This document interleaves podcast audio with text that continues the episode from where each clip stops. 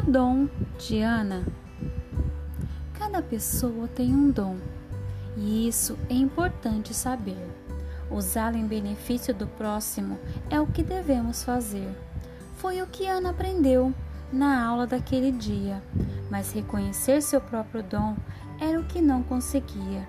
Ver os dons dos outros certamente era mais fácil. Suas amigas todas tinham algo em que se destacavam.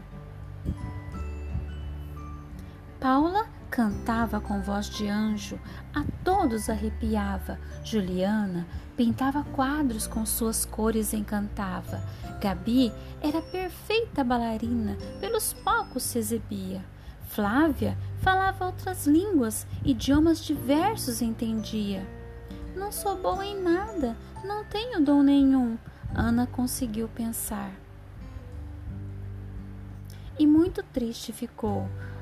Foi andando pela rua e viu no chão, de repente, uma menina tremendo. Ali, bem na sua frente. Era um dia muito frio, não parava de ventar mas a menina não tinha nenhum casaco para usar. Sem pensar duas vezes, Ana se abaixou, fez um carinho na menina e seu casaco tirou. Estendeu o casaco e disse: É um presente. O rosto da menina se iluminou e mostrou um sorriso contente.